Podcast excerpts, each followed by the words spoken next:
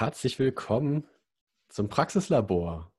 Eine neue Folge nach längerer Zeit mit einem großen Thema. Und ich habe auch noch Gäste dabei.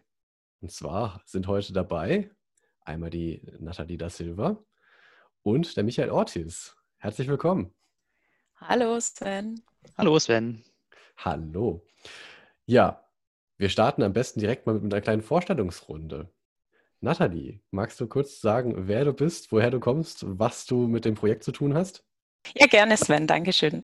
Ich bin Projektleiterin ähm, für Innovation und Energie und ähm, auch diverse andere Themen bei der Steinmeister 2 GmbH, wo wir zum einen europäische, aber auch äh, regionale und nationale Projekte äh, mitstemmen. Und ja, unser, unser Fokus liegt schon auch auf Innovationsmanagement und auf ähm, Brückenbauen, könnte man sagen. Also ähm, wir sind stark ähm, am, am, Netzwerken, organisieren viele ähm, Events, versuchen baden-württembergische Unternehmen als Partner in Projekte zu bringen, ähm, damit da eben Kooperation ähm, und Netzwerken auf verschiedenen Ebenen ja auch regional sowie international passiert. Ähm, genau. Und daher ist dieses Projekt auch interessant für uns, weil wir da eben äh, branchenübergreifend die Kooperation stärken können. Ja, super. Dankeschön. Michael, wer bist du? Ja, ich bin äh, Leiter des Forschungsbereichs Technologietransfer und Innovation am Ferdinand Steinbeis Institut in Stuttgart. Dort bin ich Senior Researcher und am Ferdinand Steinbeis Institut beschäftigen wir uns mit der Digitalisierung und äh, der Transformation von Wirtschaft und Gesellschaft und dabei natürlich auch von Wertschöpfungsprozessen. Und äh, da spielt das Thema der Plattformökonomie gerade aktuell eine ganz, ganz starke Rolle und auch der zunehmenden Vernetzung äh, von Partnern, um neue Geschäftsmodelle zu entwickeln, um neue Leistungsangebote bereitzustellen und äh, das ist die Schnittmenge eben, äh, die es zu diesem Projekt gibt, wo wir dann auch ausgetestet haben, wie solche neuen Wertschöpfungsmodelle in Netzwerken auch, äh, auch funktionieren können. Hm, prima. Jetzt habe ich von euch zwei ähm, sehr schöne Stichworte schon zum Projekt gehört. Ne? Das eine ist äh, Unternehmenskultur, Plattformwirtschaft habe ich gehört. Ich habe Netzwerk relativ häufig gehört. Ähm, könnt ihr mir vielleicht noch kurz sagen, was so diese Schlagworte tatsächlich mit der eigentlichen Projektidee zu tun haben? Also ich kann ja mal einsteigen.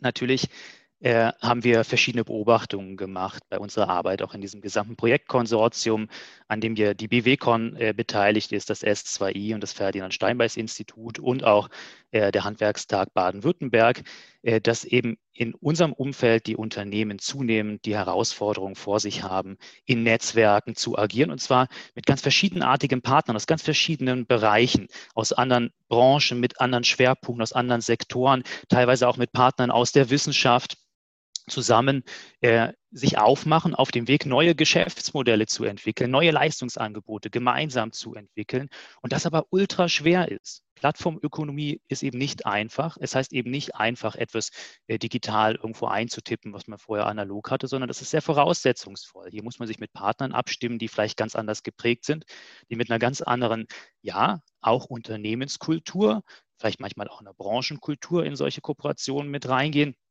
und wie dieser Prozess eben zu moderieren ist. Das ist eine der wesentlichen Fragen in diesem Pro äh, Projekt gewesen. Und da sind wir nicht die Ersten, die das gemacht haben, das ist klar.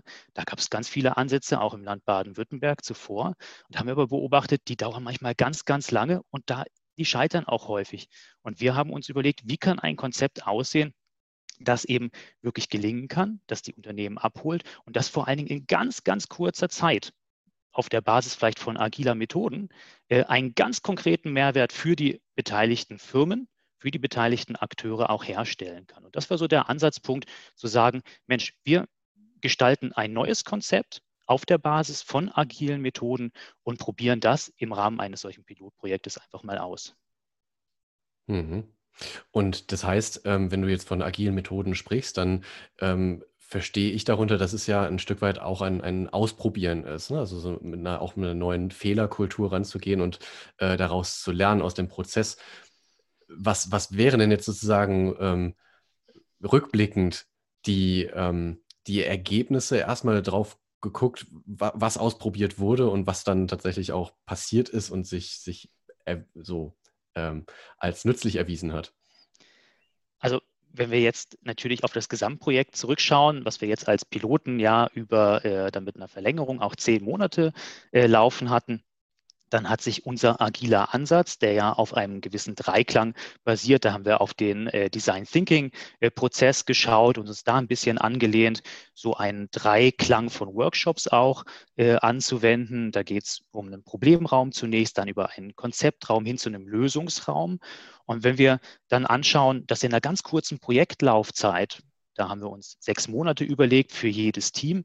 Was dabei rausgekommen ist, dann kann man eigentlich in allen Teams, die wir ähm, da bearbeitet und begleiten äh, durften auch, äh, kann man beobachten, dass alle einen konkreten Mehrwert äh, für sich auch dort haben erarbeiten können, eine konkrete Lösung für sich erarbeitet haben und einen sehr sichtbaren Schritt voran gekommen sind. Insofern ist dieser Ansatz aus unserer Sicht da voll aufgegangen und äh, vor allen Dingen natürlich mhm. auch aus der Sicht der, der Teams, da kommen wir später ja vielleicht noch darauf zu sprechen, die uns darauf ein sehr, sehr positives Feedback gegeben haben und uns zurückgemeldet haben, hey, das hat uns wirklich richtig vorangebracht. Wir haben tolle Meilensteine erreicht mit euch zusammen in der Betreuung und das bestärkt uns auch natürlich, diesen Weg zukünftig weiterzugehen.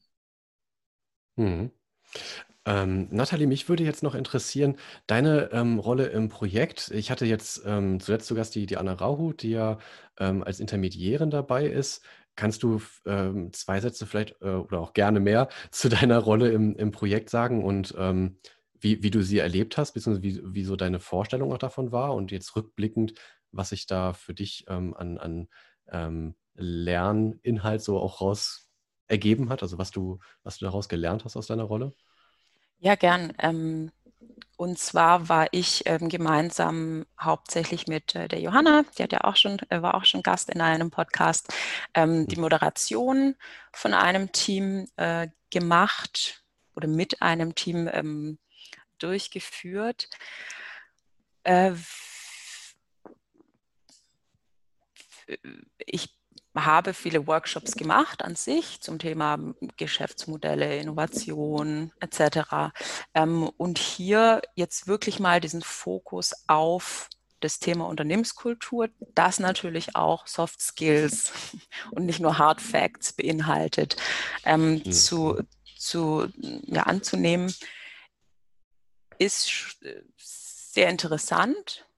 Ähm, beim Thema Innovation spielt, wie du vorhin gesagt hast, Fehlerkultur ja auch eine Rolle, aber dieses gesamte Thema Kultur und die Kultur in der Zusammenarbeit hm, und da auch zu sehen, welcher, ähm, welche Bedeutung das Ganze für die Entwicklung eines Produktes zum Beispiel oder die ähm, ja, neue Prozesse einzurichten, neue ähm, Strukturen in einem gemeinsamen Wertschöpfungsnetzwerk äh, zu, zu gestalten, hat, ist doch auch was Neues gewesen für uns und für die Teams. Mhm. Ähm, und wir können sagen, dass äh, es ein sehr, sehr abenteuerliches, interessantes, ähm, gemeinsames Gehen war und für die Moderation haben wir auch, ähm, wie äh, Michael vorhin schon angedeutet hat, die gute Rückmeldung bekommen, die positive Rückmeldung bekommen, dass äh, wir die Themen den, den Teilnehmenden sehr oder den Projektpartnern sehr gut nahebringen konnten.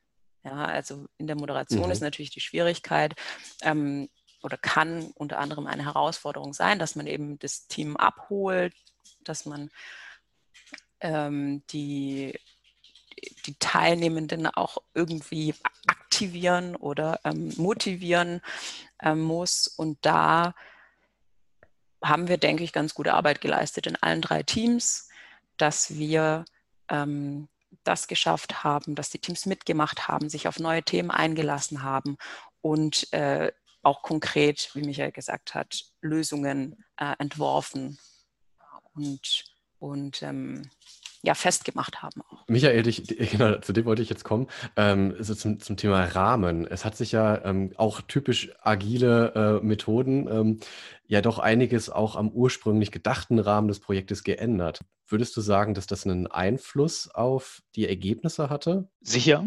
Ähm, das, äh, das muss man sicherlich so, so sehen. Ich würde gern noch einen Punkt vorne wegschalten, der natürlich auch äh, eng damit verknüpft ist. Und zwar, was ist überhaupt ein agiles Team? Wie setzt es sich zusammen? Das äh, ist vielleicht für die Zuhörer auch äh, ganz spannend, denn wir haben ja den Ausgangspunkt gehabt, jetzt vorhin kurz erwähnt, dass wir Heterogenität in solchen Wertschöpfungsnetzwerken haben. Und die wollten wir auch ganz bewusst eben abbilden. Das heißt, wir haben natürlich so eine Art von, von Firmennetzwerk, Firmen, die gern zusammen etwas entwickeln, etwas erreichen erarbeiten möchten. Und dann haben wir aber bewusst auch gesagt, wir nehmen zum Beispiel auch noch einen Intermediär, eine Intermediärin mit rein, die auch die Schnittmenge zur Wirtschaftspolitik, zu den anderen Wirtschaftsakteuren, den Kammern, den Verbänden, äh, vielleicht beratenden Einrichtungen, Wirtschaftsförderern auch herstellt.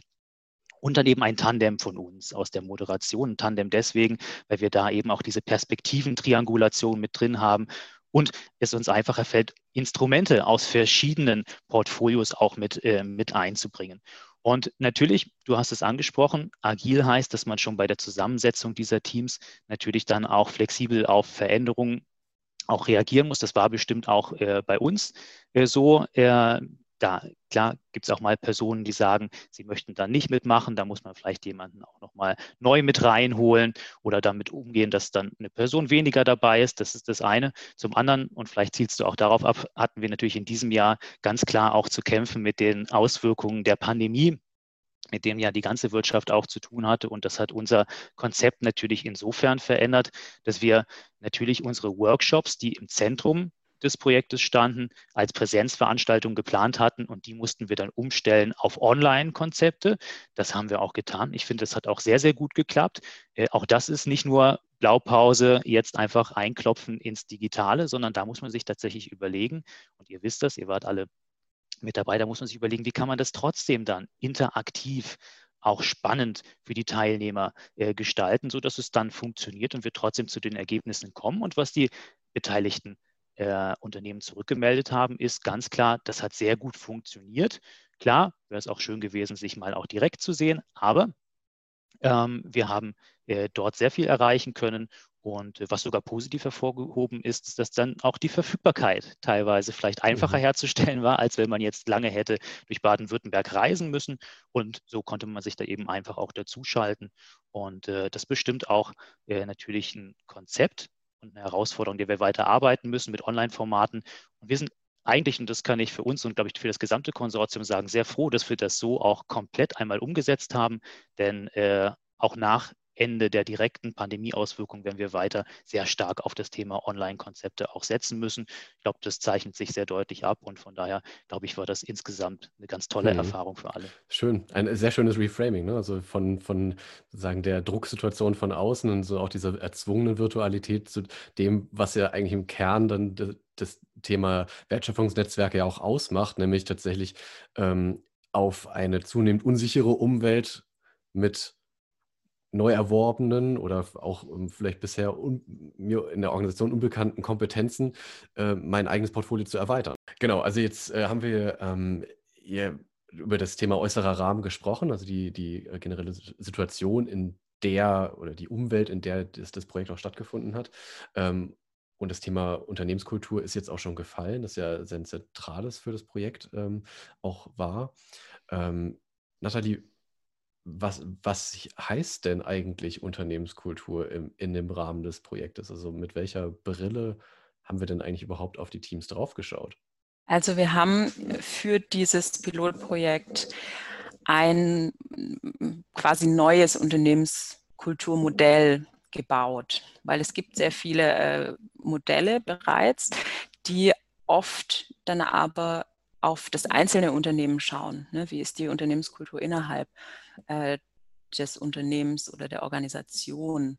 Und für uns ist ja Rahmenbedingungen oder, oder diese Arbeit in Zusammenarbeit in Wertschöpfungsnetzwerken super wichtig und auch Fokus ähm, dieses Projektes. Und da mussten wir eben diese ja, ein Kulturmodell bauen, was das auch mit einbezieht und nicht nur guckt, okay, was bringt das einzelne Unternehmen mit ins Wertschöpfungsnetzwerk ein, ne? also die eigenen äh, Werte, Bedürfnisse, Interessen, aber auch die Kompetenzen und die Erfahrungen, die ein einzelnes Unternehmen einbringt, auch die finanziellen Ressourcen, sondern auch, ähm, was ist dann die, die, die, gemeinsame Wertschöpfung?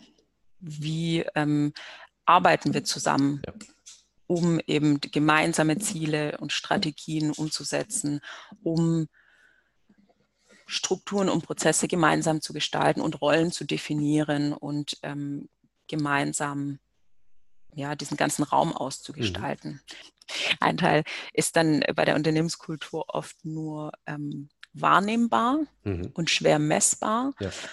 Und das wollten wir aber verbinden mit den tatsächlich messbaren Zielen und Strukturen und Prozessen, die ein Unternehmensnetzwerk sozusagen, also Unternehmen, die sich zusammenschließen, um was Neues zu schaffen, auch umsetzen. Mhm. Und da haben wir ein Unternehmenskulturmodell mit äh, vier Quadranten uns überlegt, was, ähm, wo, wo dieser individuelle Teil ein wenig zurückgestellt wird mhm. und wir uns vor allem darauf konzentrieren, okay, was ist außen oder von außen wahrnehmbar und messbar, also beide Seiten. Mhm. Ähm, und ja, da haben wir vier Quadranten erstellt und haben gemeinsam das als Grundlage ähm, zur Bestimmung und zur Analyse und zur Weiterentwicklung ähm, dieser unternehmenskulturellen Aspekte der Kooperation in Teams genommen und haben äh, dieses Modell auch immer wieder im Laufe des, des Projektes, als wir dann auch andere Instrumente und Methode angewandt Methoden angewandt haben, ähm, immer wieder geschaut, okay, wo stehen wir jetzt? Ne? Also welche Rollen haben wir jetzt verteilt und wie funktioniert das? Welche ähm, Aufgaben wurden wie verteilt? Was haben wir jetzt für Zahlen, die wir vielleicht messen können? Und wo stehen wir in der gesamten Entwicklung der Dienstleistung oder des Produktes. Mhm. Ja. Das ist ja ein sehr, sehr umfang, umfassender und umfangreicher Blick auf, auf Unternehmenskultur. Und äh, gerade so, was, äh, was wir jetzt auch vorher schon gehört haben, dass es für viele erstmal auch ungewohnt ist, in so einer Kooperation ähm, mit dem Thema Unternehmenskultur zu starten, ähm, war das sicherlich eine Herausforderung. Ähm, das war aber mit Sicherheit ja nicht das einzige Modell, das Anwendung gefunden hat oder beziehungsweise das einzige Instrument. Michael, kannst du äh, dazu noch ergänzen, was, was noch zur Anwendung gekommen ist, was sich bewährt hat? Das kann ich gern tun. Ich würde aber auch gerne zum Kulturmodell noch äh, zwei Sätze sagen, wenn, äh, wenn, wenn, ich darf. Und zwar ist da natürlich das Besondere dran, dass wir hier den Fokus wirklich gelegt haben auf die zwischenbetriebliche Kooperation, also die Kultur, die sozusagen in Netzwerken eine Rolle spielt. Das unterscheidet sich so ein bisschen von der individuellen äh, Kultur, die einzelne Personen, also diese individuelle Ebene mit einbringen.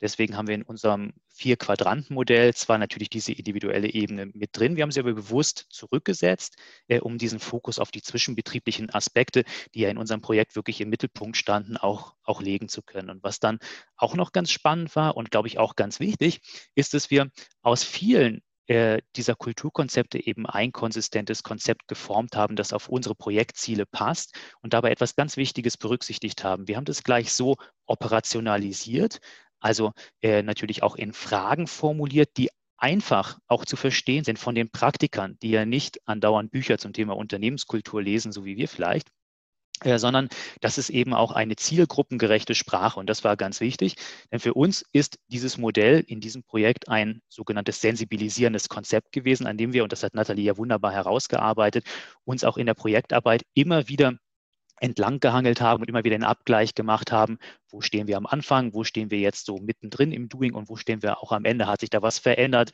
Äh, also immer dieser Rückabgleich, was haben wir bewegen können und was nicht. Und das soll ja auch später dann sozusagen prägend sein für viele weitere agile Teams, die es geben kann und hoffentlich geben wird, dass überall auch zu anderen Themen dann jenseits von Unternehmenskultur, also vielleicht Innovation, neue Geschäftsmodelle, dass da überall auch eigene sensibilisierende Konzepte wie dieses hier entwickelt werden, an denen man dann eben auch entsprechend abgleichen kann. Also das wollte ich kurz noch zu dem Punkt auch gerne, äh, gerne ergänzen, weil das einfach auch ganz wichtig war und das hat sich eben auch bewährt, so vorzugehen, dass die Teilnehmer wirklich abgeholt sind, wissen, hey, was eigentlich eure, euer Verständnis von Unternehmenskultur, das kann alles möglich sein, ist so vielfältig, das wirklich zuzuspitzen und dann immer wieder abzugleichen und auch die Sprache der Menschen auch und der Unternehmen zu sprechen, die wir da auch dann wirklich adressiert haben. Genau. Und dann haben wir natürlich weitere Instrumente auch äh, zur Anwendung gebracht, ganz viele. Äh, und daraus ist ein Instrumentenkasten geworden. Das kann man vielleicht jetzt eingangs auch schon mal, äh, schon mal sagen. Das heißt, eine Sammlung von Instrumenten. Äh, das war eine tolle Erfahrung. Die Konsortialpartner BWCon, S2I, auch das Handwerk und natürlich wir als Ferdinand Steinbeis Institut. Wir haben da natürlich jeder in seinem eigenen äh, Umfeld ganz viele Instrumente, die wir auch äh, regelmäßig anwenden. Und es war toll, das mal zusammenzubringen. Einfach, das war auch eine der ganz, ganz starken Erfahrungen, dass man daraus einen Instrumentenkasten gebildet hat und dann eben für jedes Team geschaut hat, was passt, in welcher Phase, im Problemraum, im Konzeptraum, zum Erarbeiten eines von konkreten Lösungen. Und äh, ich glaube, da haben wir einen tollen Werkzeugkasten erstellen können. Das heißt, auch der ist natürlich nicht für jedes Team auch gleich, sondern da nimmt man sich dann das Werkzeug raus, was man gerade braucht. So muss man sich das ganz plastisch vorstellen. Und ähm, dann am Ende äh, steht der aber auch zur Verfügung, um später weitere agile Teams, auch durch vielleicht durch weitere Akteure dann auch zu starten. Das fand ich eben ganz wichtig, äh, auch nochmal herauszustellen, mhm. dass das ein ganz wesentliches Ergebnis auch ist, dieser Werkzeug- und Instrumentenkasten, der entstanden ja. ist. Ähm, das, das bringt mich tatsächlich zu der Frage, weil ähm, du gerade eben sehr schön gesagt hast, Michael, die, die Praktikabilität, ähm, also Anwendbarkeit, auch durch, durch eben äh, Leute, die eben sich nicht theoretisch fundiert die ganze Zeit mit dem Thema befassen, ähm, stand sehr an erster Stelle und auch diese Weiterverwendbarkeit. Das bringt mich nochmal zu der Frage, mit wem haben wir es denn tatsächlich eigentlich angewandt? Denn ich glaube, das ist auch nochmal ein Gradmesser dafür, in welchen unterschiedlichen Settings sich ähm, diese Modelle auch bewähren mussten, richtig? Absolut. Also ich kann ja mal einsteigen. Äh, wir haben natürlich Wertschöpfungsnetzwerke äh, gehabt, die zum einen aus dem Mittelstand äh, kommen, also mittelständische Unternehmen, auch welche, die vielleicht noch gar nicht so lange auch am Start sind und vielleicht auch gerade erst so in der Gründungs- und Entwicklungsphase sind. Und dann haben wir auch Unternehmen aus dem Handwerk dabei gehabt. Ein, äh, eines der äh, betreuten äh, Netzwerke sind die sogenannten Schreinerhelden aus dem Schreinergewerk, die sich zusammengeschlossen haben, um eben gemeinsam äh, Handwerksleistungen äh, sozusagen aus einer Hand rund um das Schreinergewerk auch anzubieten. Und natürlich äh, hast du vollkommen recht, Sven, da muss man natürlich dann auch schauen, mit welcher Sprache und auch mit welchen Ansätzen geht man da auf die spezifischen Zielgruppen zu. Das ist ganz klar und ist auch erfolgskritisch, denn da geht es zum einen um Vertrauen, das wächst auch mit einem wechselseitigen Verständnis und das geht auch um Akzeptanz. Ja, wenn ich jetzt eben mit überakademisierten Konzepten auch komme, äh, dann äh, kostet das direkt Akzeptanz und genau das wollten wir nicht. Solche äh, agilen Teams sollen auch immer Vertrauensraum sein, zwischen den Partnern an sich ohnehin, aber auch zwischen uns äh, als Moderatoren und äh, diesen Unternehmen. Und dazu gehört das für mich einfach zwangsläufig mit dazu. Wollen wir noch einen, einen weiteren, tieferen Blick in diesen Werkzeugkasten, der eben schon genannt wurde, mal tun? Mich würde da tatsächlich noch interessieren, was, äh, was ansonsten noch so darin liegt. Ja, dann ähm, erzähle ich gern vom Co-Creation Canvas, das tatsächlich eigens entwickelt wurde für dieses Projekt. Und da hat vor allem die BWCon ein, ein paar Konzepte auch wieder zusammengelegt, um dieses Co-Creation Canvas, was aus zwei Seiten besteht, dafür zu verwenden, Wertschöpfungs Netzwerke zu unterstützen, dabei ihre Themen so ein bisschen zu ordnen und äh, übersichtlich darzustellen. Und grundsätzlich ist es ja für Netzwerke ganz wichtig, dass sie die Anforderungen an die Partner und an die, die individuellen Interessen und aber auch diese Austauschverhältnisse zwischenbetrieblicher Art, dass sie die im Detail so analysieren können. Und das Canvas kann eben dabei helfen, die Fähigkeiten und die Ressourcen und aber auch die Wertvorstellungen von diesen einzelnen Partnern zu, zu identifizieren und dann bestimmte Wertflüsse, äh, die da innerhalb eines Projektes fließen können, auch zu visualisieren. Und in diesem Canvas auf der ersten Seite würde jetzt äh, jeder Partner seinen Nutzen, seine Kompetenzen, seine Ressourcen, die dann später ins Netzwerk integriert werden können, angeben oder ein, einfügen. Und dazu gehört wirklich auch jetzt zum Beispiel die eigenen Ziele, aber auch persönliche Kompetenzen in Bezug auf, was, wie ist meine Lernbereitschaft, wie ist meine Risikobereitschaft, meine Entscheidungsfreude, ähm, Verhalten, was ich mag oder nicht mag oder was sind meine wichtigsten Werte und was bedeutet für mich oder bin ich eher jemand, der Sicherheit braucht oder jemand, der Freiheit braucht ähm, im, im Arbeiten. Dann im, im zweiten Teil dieses Canvas, auf der zweiten Seite, ähm, wird dann geschaut, okay, wie funktionieren wir jetzt gemeinsam? Also die verschiedenen Wertströme heißt, ähm, bei der Umsetzung des Projektes, welche Kompetenzen bringen wir zusammen, um dieses Problem zu lösen, welche Aktivitäten führen wir konkret durch, um ein bestimmtes Produkt oder, oder einen Service, eine Dienstleistung umzusetzen, wie sieht unsere Lösung genau aus? Ähm, und wie, sind die, die, wie ist die Verteilung der Aufgaben und Rollen und vor allem auch, was ist unser gemeinsames Werteversprechen. So, das definiert es und stellt es super klar auch dar für die Teams und damit kann man dann weiterarbeiten. Mhm. Michael, möchtest du ein, ein anderes Instrument vorstellen? Sehr gerne und äh, vielleicht mache ich das aber direkt fest auch äh, an dem Team, was ich vorhin schon kurz angedeutet habe, an den Schreinerhelden. Das ist ja ein, ein Netzwerk von äh, ja, Handwerkern äh, rund um das Schreinergewerk, ich hatte es vorhin schon gesagt, die sich vorgenommen haben, zusammen eine Plattform aufzubauen. Die heißt auch schreinerhelden.de. Jeder, der interessiert ist, kann auch gerne mal draufschauen. Ähm, zusammen äh, eben Leistungen zu entwickeln, anzubieten und vor allen Dingen dann auf so einer Online-Plattform auch andockbar zu sein für weitere Leistungsanbieter zum einen und zum anderen natürlich auch einen gemeinsamen Marktauftritt zu gestalten, damit der Kunde sie dann auch finden kann. Die haben erkannt, viel, also zunehmend äh, äh, läuft eben auch das Geschäft in diesem äh, Gewerk natürlich dann auch, äh, auch online. Und die kannten sich schon, bevor wir ähm, äh, sie begonnen haben zu betreuen im Kontext von agile Teams. Die hatten auch sich schon abgestimmt und natürlich eine ganze Reihe von Ideen schon angegangen, auch umgesetzt. Das heißt, wir haben die, was den Reifegrad angeht, jetzt nicht in der Initiierungsphase auch begleitet, sondern schon in einer Konkretisierungsphase. Phase. Und das ist ganz spannend, denn da haben wir einen Problemraum aufzeigen können. Was passiert eigentlich in so einem, einer Gruppe von, von Handwerksbetrieben, wenn die sich schon kennengelernt haben und jetzt aber weiter konkretisieren wollen, wie sie ihre PS sozusagen auf die Straße bekommen? Da haben wir festgestellt, da gibt es ganz viele implizite Annahmen. Ja, dass man sich versteht, dass man weiß, wie man zusammenarbeiten möchte. Einfach, das hat sich etabliert, die kann sich teilweise auch schon, schon länger.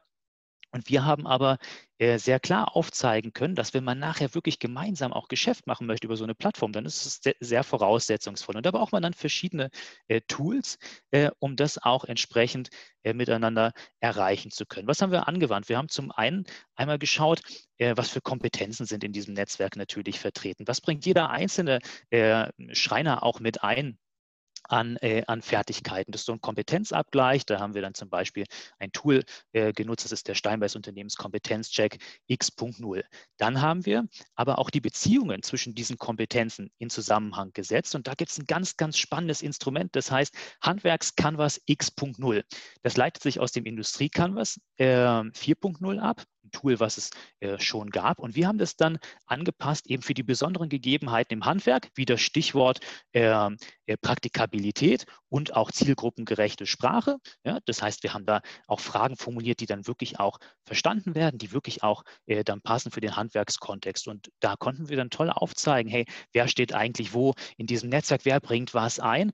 Und dann gibt es noch eine zweite Stufe davon, von diesem Handwerkskammers, das ist dann die Netzwerksicht. Das heißt, wir können die dann auch in Beziehung setzen. Und das war toll, weil dann öffnet sich der Blick auf Rollen, auf Funktionen, auf Beziehungen zwischen den Partnern und dann kann man eben zum einen transparent machen, das, was man schon wusste, zum anderen Dinge erkennen, äh, die man vorher noch nicht so präsent hatte, die kann man explizit machen und, und das war eine tolle Erfahrung, da kann man dann auch neue Beziehungen, auch Rollen identifizieren, die noch niemand vorher dort auf dem Schirm hatte. Zum Beispiel, dass einzelne Partner auch zwei Rollen, eine Doppelrolle haben. Das haben wir da erkannt. Das war ganz toll. Und äh, deswegen ein fantastisches Instrument. Und wer da mehr darüber wissen will, wir werden dann auch in einer weiteren Folge dieser Podcast auch gerade auf diesen Handwerk Canvas X.0 und auf weitere Instrumente auch, auch nochmal eingehen.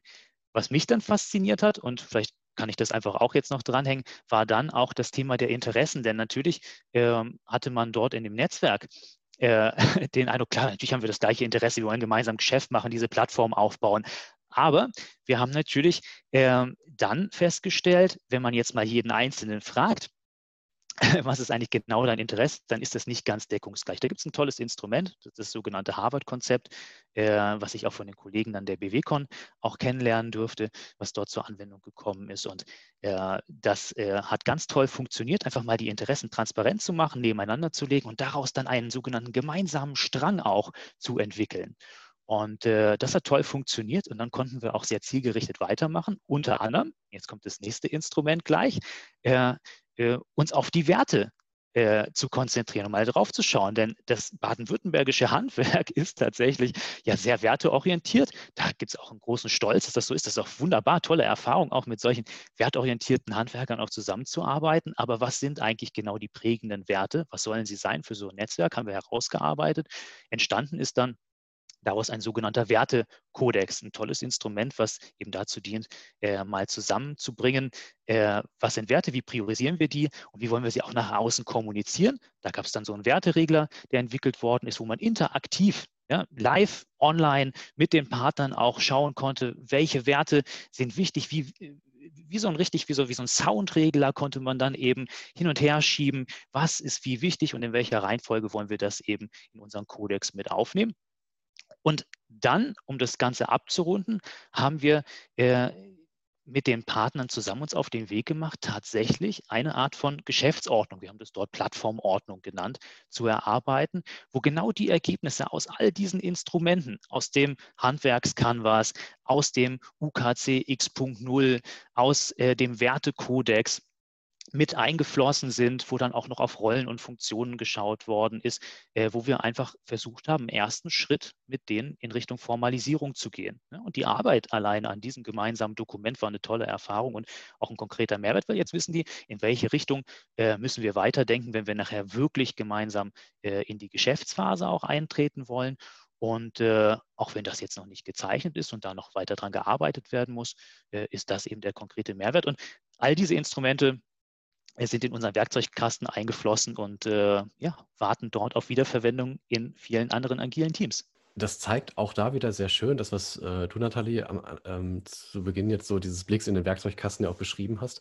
Diese zwei Seiten, ne? das Wahrnehmbare im, im Netzwerk ähm, und eben auch das Messbare und genau äh, den, den Weg dann auch gegangen zu sein, von der Sensibilisierung über ähm, die Zusammenarbeit bis hin eben zu, zu diesem wirklich äh, sehr handfesten ähm, Formalisieren der, der Zusammenarbeit, aber eben in, in der Bewusstheit, die, die dann auch da entstanden ist über die gemeinsame Kultur und das, was, was eigentlich so äh, in der Zusammenarbeit wichtig ist, ähm, sicherlich ein, ein wichtiger Erfolgsfaktor. Ja, schön, dass ihr so, so den Bogen jetzt mal gespannt habt, ja. Jetzt wurde tatsächlich, äh, Michael, hast du gerade eben schon mal so äh, angestoßen, es äh, wird da auch noch mal eine Vertiefung geben. Tatsächlich, dieses, dieses äh, Projekt Agile Teams hat sich ja, wie du auch einfach so erklärt hast, ähm, ja konkrete Ziele durchaus auch gesetzt, ähm, auch im Punkto der Wiederverwendbarkeit. Kannst du noch einen, einen, kurzen Ausblick geben auf das, was jetzt eigentlich so tatsächlich zum Projektabschluss und aber auch darüber hinaus passieren wird? Absolut.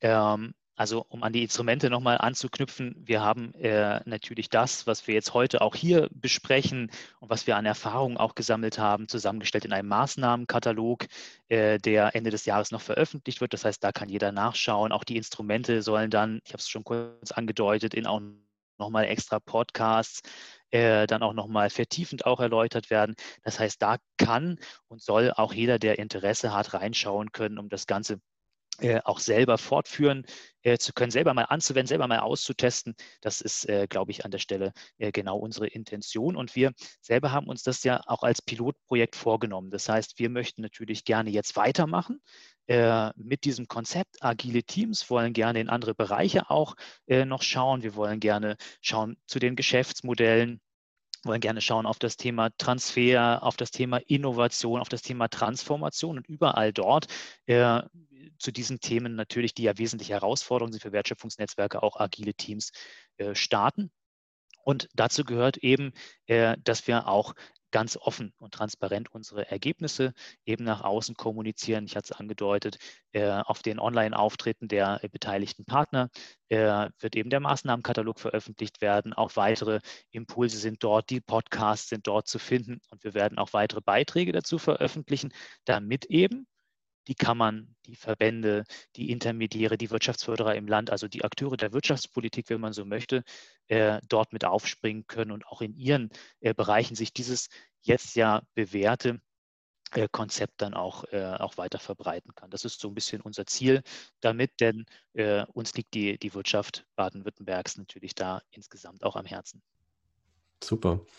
Ähm, ich würde jetzt tatsächlich gern äh, auch noch mal auf ein paar andere Stichpunkte noch eingehen, die ihr vorher schon genannt habt. Ähm, da wäre jetzt zunächst mal so in dem Projekt selber zum Ablauf ähm, dieser, äh, diese äh, agile Dreiteilung, also diese Entlehnung aus dem Design Thinking Prozess.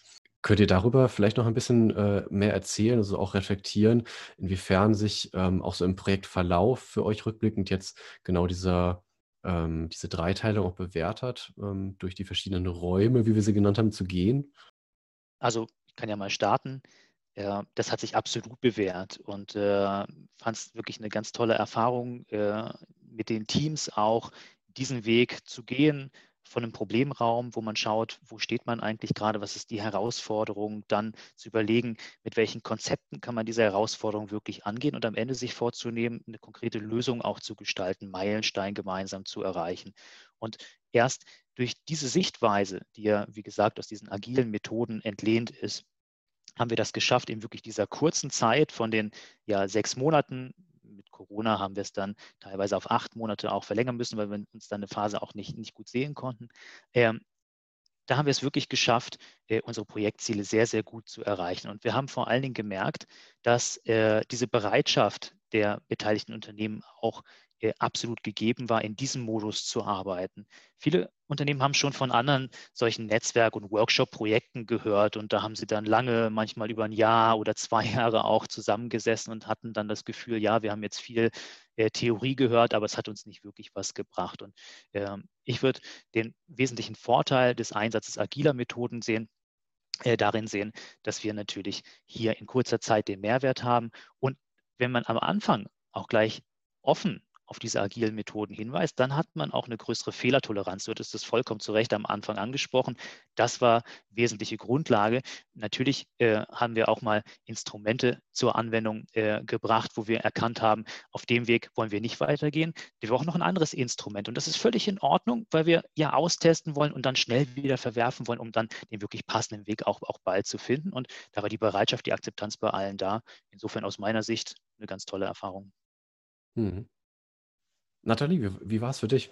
Ich kann Michael nur zustimmen. Es war sehr spannend äh, zu sehen, wie unterschiedlich auch die Teams ähm, sich gegebenenfalls verhalten haben oder welche unterschiedlichen Instrumente oder Methoden äh, in den Teams zum Einsatz kamen.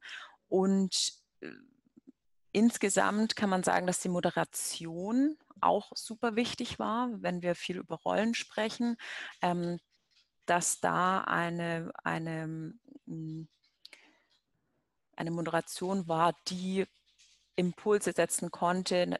Der Intermediär hat oder die Intermediärin äh, hat gegebenenfalls auch Impulse gesetzt, ähm, dass aber Vertrauen aufgebaut wurde ganz zu Anfang, dass äh, die Ziele und Interessen, wie wir vorhin beschrieben haben, auch ähm, ziemlich klar und deutlich kommuniziert wurden und dass auf, auf dieser guten offenen Grundlage dann auch äh, gemeinsam gebaut werden konnte. Und insgesamt können wir wirklich sagen, dass die, die gemeinsame, also vielleicht um ein paar Ergebnisse zusammenzufassen, ähm, dass die, die gemeinsame Definition und die Art der Zusammenarbeit unglaublich wichtig ist für Teams in, in Wertschöpfungsnetzwerken, dass die Kommunikationswege praktikabel und einfach sein müssen, dass ähm, die Rollen manchmal mehr, manchmal weniger ähm, äh, gefestigt sein sollten oder definiert sein sollten. Wir hatten ein Team, das, das eher in der Initiierungsphase war, wo noch keine Rollen eigentlich so richtig festlagen oder die sich natürlich ergeben haben, äh, wo es dann eher nicht unbedingt zuträglich gewesen wäre, wenn jetzt schon bestimmte Rollen festgelegt werden, weil die sich auch zum Teil entwickeln in einem Netzwerk, Wertschöpfungsnetzwerk. Und äh, genau, dann, dann war vielleicht noch wichtig, ähm, auch zu einem anderen Instrument, was wir dann sicher noch vorstellen, zum Netzwerkradar, insgesamt zu wissen, okay, welche Kompetenzen haben wir im Team? Welche brauchen wir vielleicht noch von außen? Da muss man sich auch sehr klar drüber sein, um, um gut äh, voranzukommen und seine Produkte und Dienstleistungen weiterzuentwickeln. Und ja, vielleicht noch auch anknüpfend auch an, an ein Instrument, ähm, das sich so ein bisschen mit den Motiven beschäftigt, äh, die jeder mitbringt oder einbringt. Da ähm, braucht es auch, es braucht auf jeden Fall jemanden, der das, das Team antreibt, könnte man sagen. Also der äh, die Energie reinbringt, die man braucht, um ein Team anzutreiben. Ähm, es braucht auch jemanden, kann dieselbe Person sein oder nicht, ähm, die das Team auch zusammenhält, zum Beispiel. Ne? Ähm, also so gibt es verschiedene Rollen, verschiedene Motive, verschiedene ähm, Interessen, die wichtig sind. Und das Besondere an diesem Projekt war, dass wir die eben alle rausarbeiten konnten, die auf dem Tisch lagen und wir somit eine sehr gute Zusammenarbeit oder einer guten Zusammenarbeit den Weg ebnen konnten.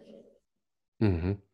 Und das dann eben auch noch in sehr kurzer Zeit. Ganz interessant habe ich gerade bei, bei mir beobachtet, als du meintest, es braucht jemanden, der da auch die Energie reinbringt und die Gruppe zusammenhält.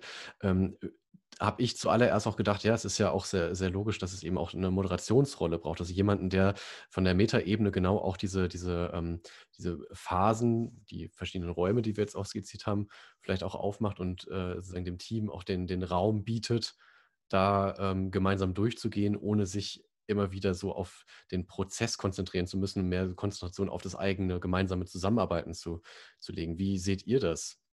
Stimmt diese Annahme, dass es die Moderation unbedingt braucht, oder ist es auch etwas, was anhand eines Methodenkastens, der jetzt da ist, dann auch so ein bisschen do-it-yourself passieren kann? Also würde ich absolut zustimmen. Es braucht eine Moderation. Das ist auch die Erfahrung dieses Pilotprojektes ganz eindeutig, weil einfach die beteiligten Partner in solchen neu entstehenden oder sich weiterentwickelnden Wertschöpfungsnetzwerken häufig auch sehr stark im Tagesgeschäft eingebunden sind. Das ist einfach so. Und natürlich ist auch das ein unglaublich hoher zusätzlicher Workload einfach. Und da vergisst man manchmal bei den ich sage mal, Brot- und Butteraktivitäten, die man hat, auch beim Netzwerkaufbau, dann die Reflexion der Gesamtsituation, auch der Strategie.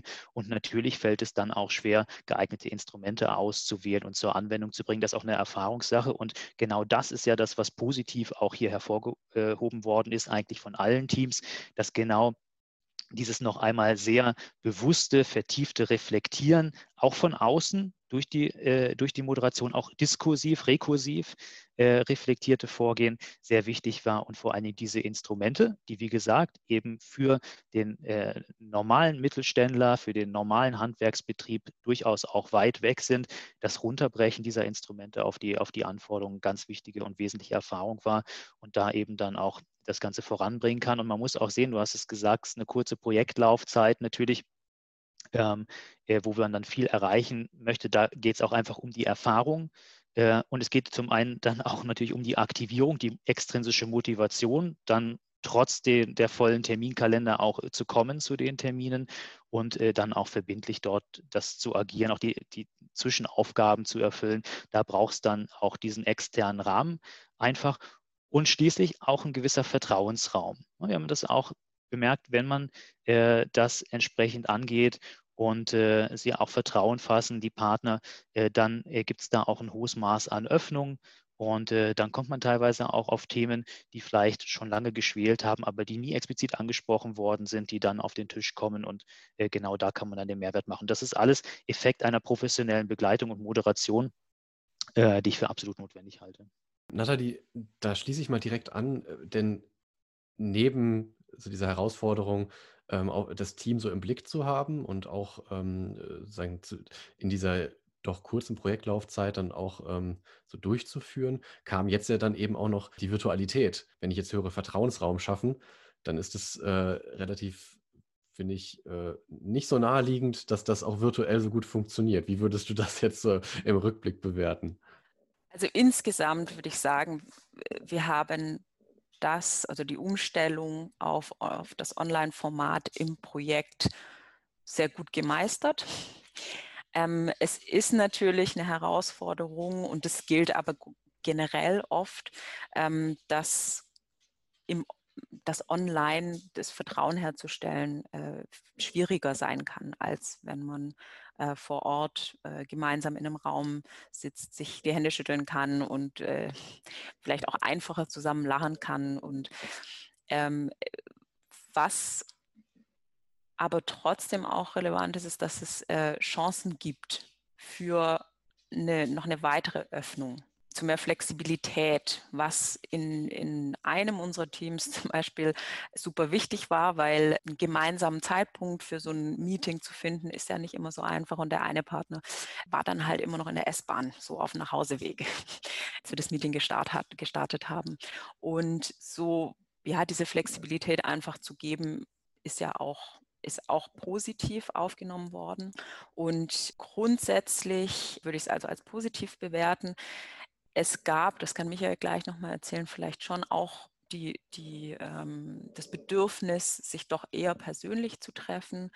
Aber wir haben insgesamt, in, wenn man bedenkt, dass man unterschiedliche Branchen hat, die zusammenarbeiten, wenn man bedenkt, dass man unterschiedliche Sichtweisen hat und Denkstrukturen, die da zusammenfinden müssen, ist es natürlich eine besonders große Herausforderung, äh, da auch online mit unter Umständen einer etwas geringeren Vertrauensbasis zu starten, haben wir es ganz gut hingekriegt.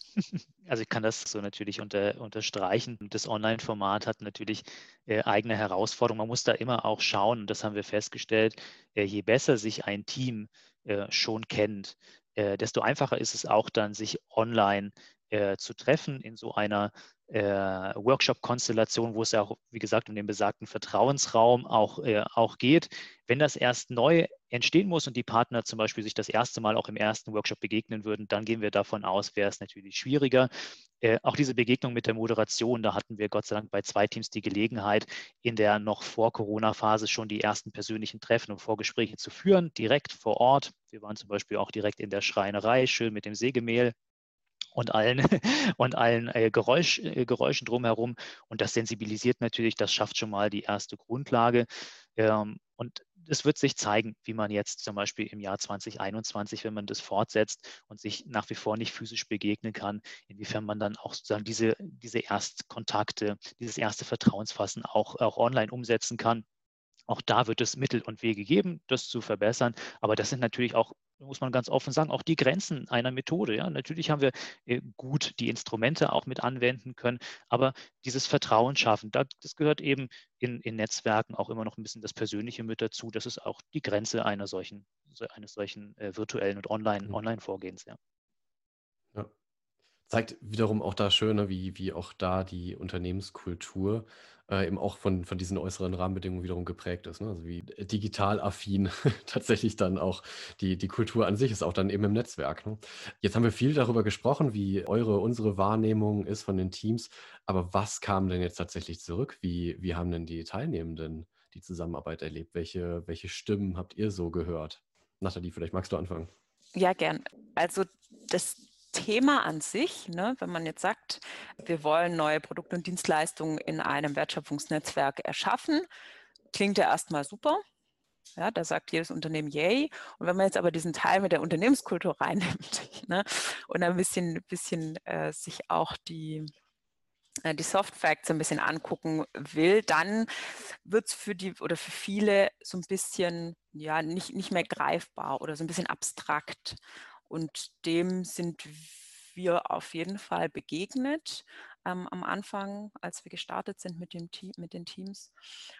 Und wir haben es aber wirklich geschafft, die Teams abzuholen, also die einzelnen Projektpartner abzuholen, sie mit an Bord zu nehmen und sie dazu zu bekommen, dass sie am Anfang, am Ende sagen, ja, Stimmt, ihr habt recht. Das ist super wichtig. Wir haben super viel Neues dazu gelernt. Ähm, wir haben neue Methoden, Instrumente, aber auch sehr wertvolles Wissen zur, zur Transformation ist jetzt ein bisschen Übergriff, Überbegriff, aber ähm, zu, wie funktioniere ich mit meinen Werten, mit meinen Zielen, mit meinen Interessen als Unternehmen selbst und dann aber vor allem auch in, in der zwischenbetrieblichen Zusammenarbeit.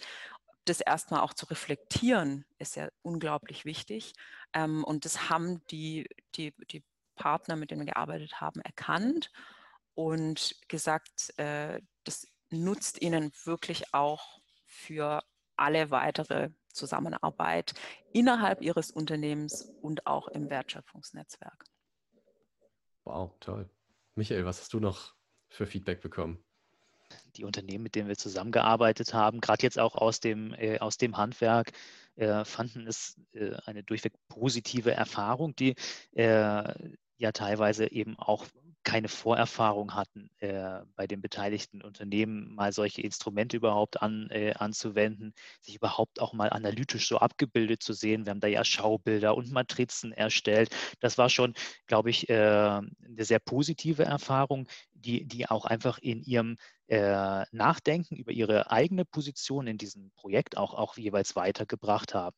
Äh, gibt es natürlich auch andere. Zum Beispiel hatten wir äh, natürlich einen Initiator und auch Betreiber dieser äh, zukünftigen Plattform dabei, der da schon Erfahrung hatte. Aber auch für ihn war es nochmal spannend, auch jetzt nochmal aus einer anderen Perspektive dieses Feedback zu bekommen und auch nochmal dieses Wechselspiel der verschiedenen Instrumente und Methoden. Das hat bei ihm auch nochmal verschiedene, äh, glaube ich, Gedanken auch ausgelöst, wie er jetzt weiterarbeiten muss und auch nochmal eine Sensibilisierung an was zu denken ist. Denn es ist ganz klar, in sechs Monaten, äh, die wir diese Teams jetzt begleitet haben, da kann man ja nicht alles erreichen, was jetzt notwendig wäre, damit das komplett dann läuft, sondern die Frage ist, wie geht es auch danach weiter?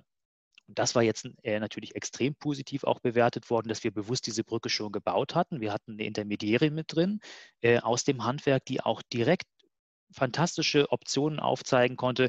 Wo gibt es zum Beispiel weitere Förderungen? Was sind zum Beispiel weitere Instrumente oder auch weitere Kontakte, die man mal äh, bedienen kann, um dort die nächsten Hürden auch zu nehmen? Und äh, natürlich auch der entsprechende Vertrauensraum, den wir geschaffen haben, der wurde da sehr positiv bewertet. Manches ist natürlich dann auch sozusagen einer gewissen Dynamik auch dann geschuldet gewesen, dass wir dann auch verschieden, an verschiedenen Stellen auch noch hinzu neue Partner mit aufgenommen haben. Da musste man die nochmal mit abholen. Das war dann so ein bisschen Redundanz. Das muss man auch sagen. Das ist auch so natürlich zurückgemeldet worden. Das ist aber bei einem agilen Vorgehen, wo wir sagen, wir machen jetzt einfach nicht zu, sondern wenn dann im zweiten Workshop nochmal ein neuer Partner dazukommt, dann ist der einfach mit dabei und da bemühen wir uns dann alle. Und genauso lernt man das und genau das ist am Ende auch das Feedback gewesen. Dieses Agil, ich hatte es vorhin schon gesagt, äh, das ist sehr positiv wahrgenommen worden und die wollen gerne in dem Modus, vielleicht jetzt auch äh, zunächst mal ohne unsere Begleitung, aber in dem Modus gerne weitermachen, die aufgetanen Stränge auch weiterführen und auch zusammenführen. Und äh, ich weiß auch gerade von dem Projekt und äh, habe es auch von den anderen Projekten gehört, dass die entsprechend der Hinweise dann auch sich jetzt weiterentwickeln und den Weg weitergehen. Und insofern hat es auch eine gewisse Nachhaltigkeit. Und äh, ich glaube, da kann man insgesamt dann sehr zufrieden sein, weil die beteiligten Unternehmen zufrieden waren. Zum Thema Nachhaltigkeit könnte man vielleicht noch, noch anmerken, dass, es, äh, dass wir gemerkt haben im Projekt, dass bei Wertschöpfungsnetzwerken oft so ein bisschen die Krux am Anfang auch liegt, wenn sich Teams oder, oder ja, Wertschöpfungsnetzwerke bilden, weil da vielleicht, das eine ist natürlich, sind, stimmen die Kompetenzen, die, es, die man zusammenbringen möchte, ähm, stimmt auch das Vertrauen äh, im Team. Aber ähm, was wir gemerkt haben, ist, dass viele Teams am Anfang schon auseinanderfallen weil sie eben zum Beispiel diesen Prozess, den wir jetzt begleitet haben bei vielen Teams, nicht, äh, nicht so durchführen können. Dieses, diese Reflexionsfähigkeit, ähm, die fehlt oft am Anfang. Und deswegen ähm, gab es auch Teams, die wir am Anfang angesprochen haben, ähm, die aber dann auseinandergefallen sind, mit denen wir also nicht weiterarbeiten konnten. Und ähm, bevor wir jetzt überhaupt einschreiten konnten. Ne? Die sind nicht während der Zusammenarbeit auseinandergefallen, sondern vorher schon. Und da ist es schon vielleicht nochmal interessant zu sehen, hey, dieses, dieses Gesamtkonstrukt und diese Veränderung, die in der Kultur, in der Zusammenarbeit entstehen kann, auf Basis jetzt dieser verschiedenen Faktoren, die wir im Projekt äh, mit eingebaut haben, nämlich agiles Arbeiten, dann das Thema Unternehmenskultur, ähm, dafür zu sensibilisieren, ähm, die verschiedenen Methoden und Instrumente, die dafür relevant sind. Das macht wirklich einen großen Unterschied, um Teams in, in Wertschöpfungsnetzwerken voranzubringen, zu, zu stärken und voranzubringen. Ja.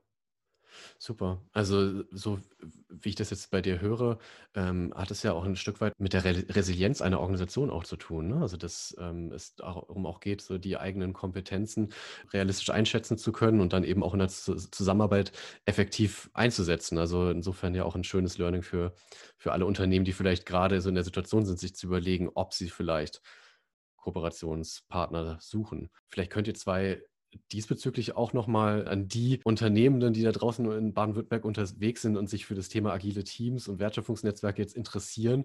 Vielleicht könnte denen ja auch nochmal was zurufen, jetzt so über den Zaun. Kann ich gerne machen. Das Projekt Agile Teams ist natürlich eins, was jetzt den Fokus auf die konkreten Unternehmen hat, auf konkrete Wertschöpfungsteams und mit sehr intensiv in einer knapp äh, kalkulierten Projektlaufzeit auch er dort mit denen sehr intensiv zusammenarbeitet. Das haben wir heute gehört. Damit unterscheidet sich natürlich diese Art der Zusammenarbeit von vielen anderen geförderten Projekten, wo man dann vielleicht für ein knapp zugeschnittenes Projekt auch ein gewisses Budget auch bekommt. Hier wird wirklich von einer Moderation über ein halbes Jahr hinweg ganz intensiv, ganz eng auch äh, an den konkreten Bedürfnissen äh, der Partner in Netzwerken gearbeitet. Und das ist genau unser Ziel, das jetzt zu skalieren, also einer breiten Gruppe von, äh, von Wertschöpfungsnetzwerken im Land auch, auch zugänglich zu machen. Und das ist auch der Appell an alle Akteure der Wirtschaftspolitik, dieses Konzept auch aufzunehmen, äh, vielleicht auch Wertschöpfungsnetzwerken in ihrem Kontext auch anzubieten. Und natürlich kann sich auch jeder, der im Land interessiert ist, auf der Basis dieses Konzeptes auch mit uns zusammenzuarbeiten, bei uns melden. Wir würden dann äh, eben schauen, wie wir so eine Art von agilen Team auch dann zusammenstellen können. Das ist äh, unser Ziel, soll sich breit im Land auch streuen und wir wollen gerne viele Wertschöpfungsnetzwerke entsprechend unterstützen. Und ich glaube, es lohnt sich. Das Feedback der Unternehmen, die jetzt schon in den Genuss gekommen sind, äh, ist positiv. Also hier nochmal der Aufruf, sich gerne auch äh, mit uns in Verbindung zu setzen und äh, zu schauen, wie wir da zusammenfinden können. Und es macht wirklich Spaß. Es ist nicht immer einfach, grundsätzlich mit anderen Menschen zusammenzuarbeiten und in einem Team wirklich Neues zu schaffen. Es gibt natürlich Herausforderungen, aber wir wollen hier äh, wirklich den Unternehmen die Hemmnisse nehmen und sagen, es macht unglaublich viel Spaß, so zusammenzuarbeiten. Ja, prima. Und was, was können denn die Unternehmen jetzt in der Zwischenzeit tun? Ähm, wie können sie sozusagen aus dem, was wir jetzt im, in dem Projekt so gewonnen haben, wie können Sie das denn für sich nutzen? Vielleicht könnt ihr da nochmal kurz äh, am, zum Abschluss noch sagen, so was, was wären jetzt die nächsten Schritte? Wie wir schon ähm, gesagt hatten, wird es äh, eben einen Maßnahmenkatalog geben, also einen Werkzeugkoffer, der dann veröffentlicht wird, frei zugänglich ist für alle. Da kann man auf jeden Fall schon mal reinschauen, sich so ein bisschen mit den verschiedenen Instrumenten bekannt machen und da stehen, sind auch die Ergebnisse so ein bisschen zusammengefasst, also äh, einiges von dem, was wir heute besprochen haben. Dann wird es ja weitere Podcasts geben zu einzelnen Instrumenten, was sicherlich auch spannend ist. Dann bekommt man vielleicht einen tieferen Einblick und Unternehmen dürfen sich immer gerne bei uns melden. Hoffentlich gibt es bald Version 2.0 von diesem Pilotprojekt und da werden wir neue Unternehmen, neue Wertschöpfungsnetzwerke suchen, die äh, mit uns zusammenarbeiten wollen. Mhm. Und das heißt, wenn ich äh, zu einem solchen Unternehmen gehöre, wo melde ich mich denn dann? Also sehr gerne bei uns beim Projektkonsortium der agilen Teams, bei der BWCon Research GmbH, bei S2I oder beim Ferdinand Steinbeis Institut. Dort sind auf den jeweiligen Webauftritten ja auch Informationen äh, auch zu dem Projekt verfügbar und Ansprechpartner angegeben. Und an uns persönlich kann man sich natürlich auch jederzeit wenden.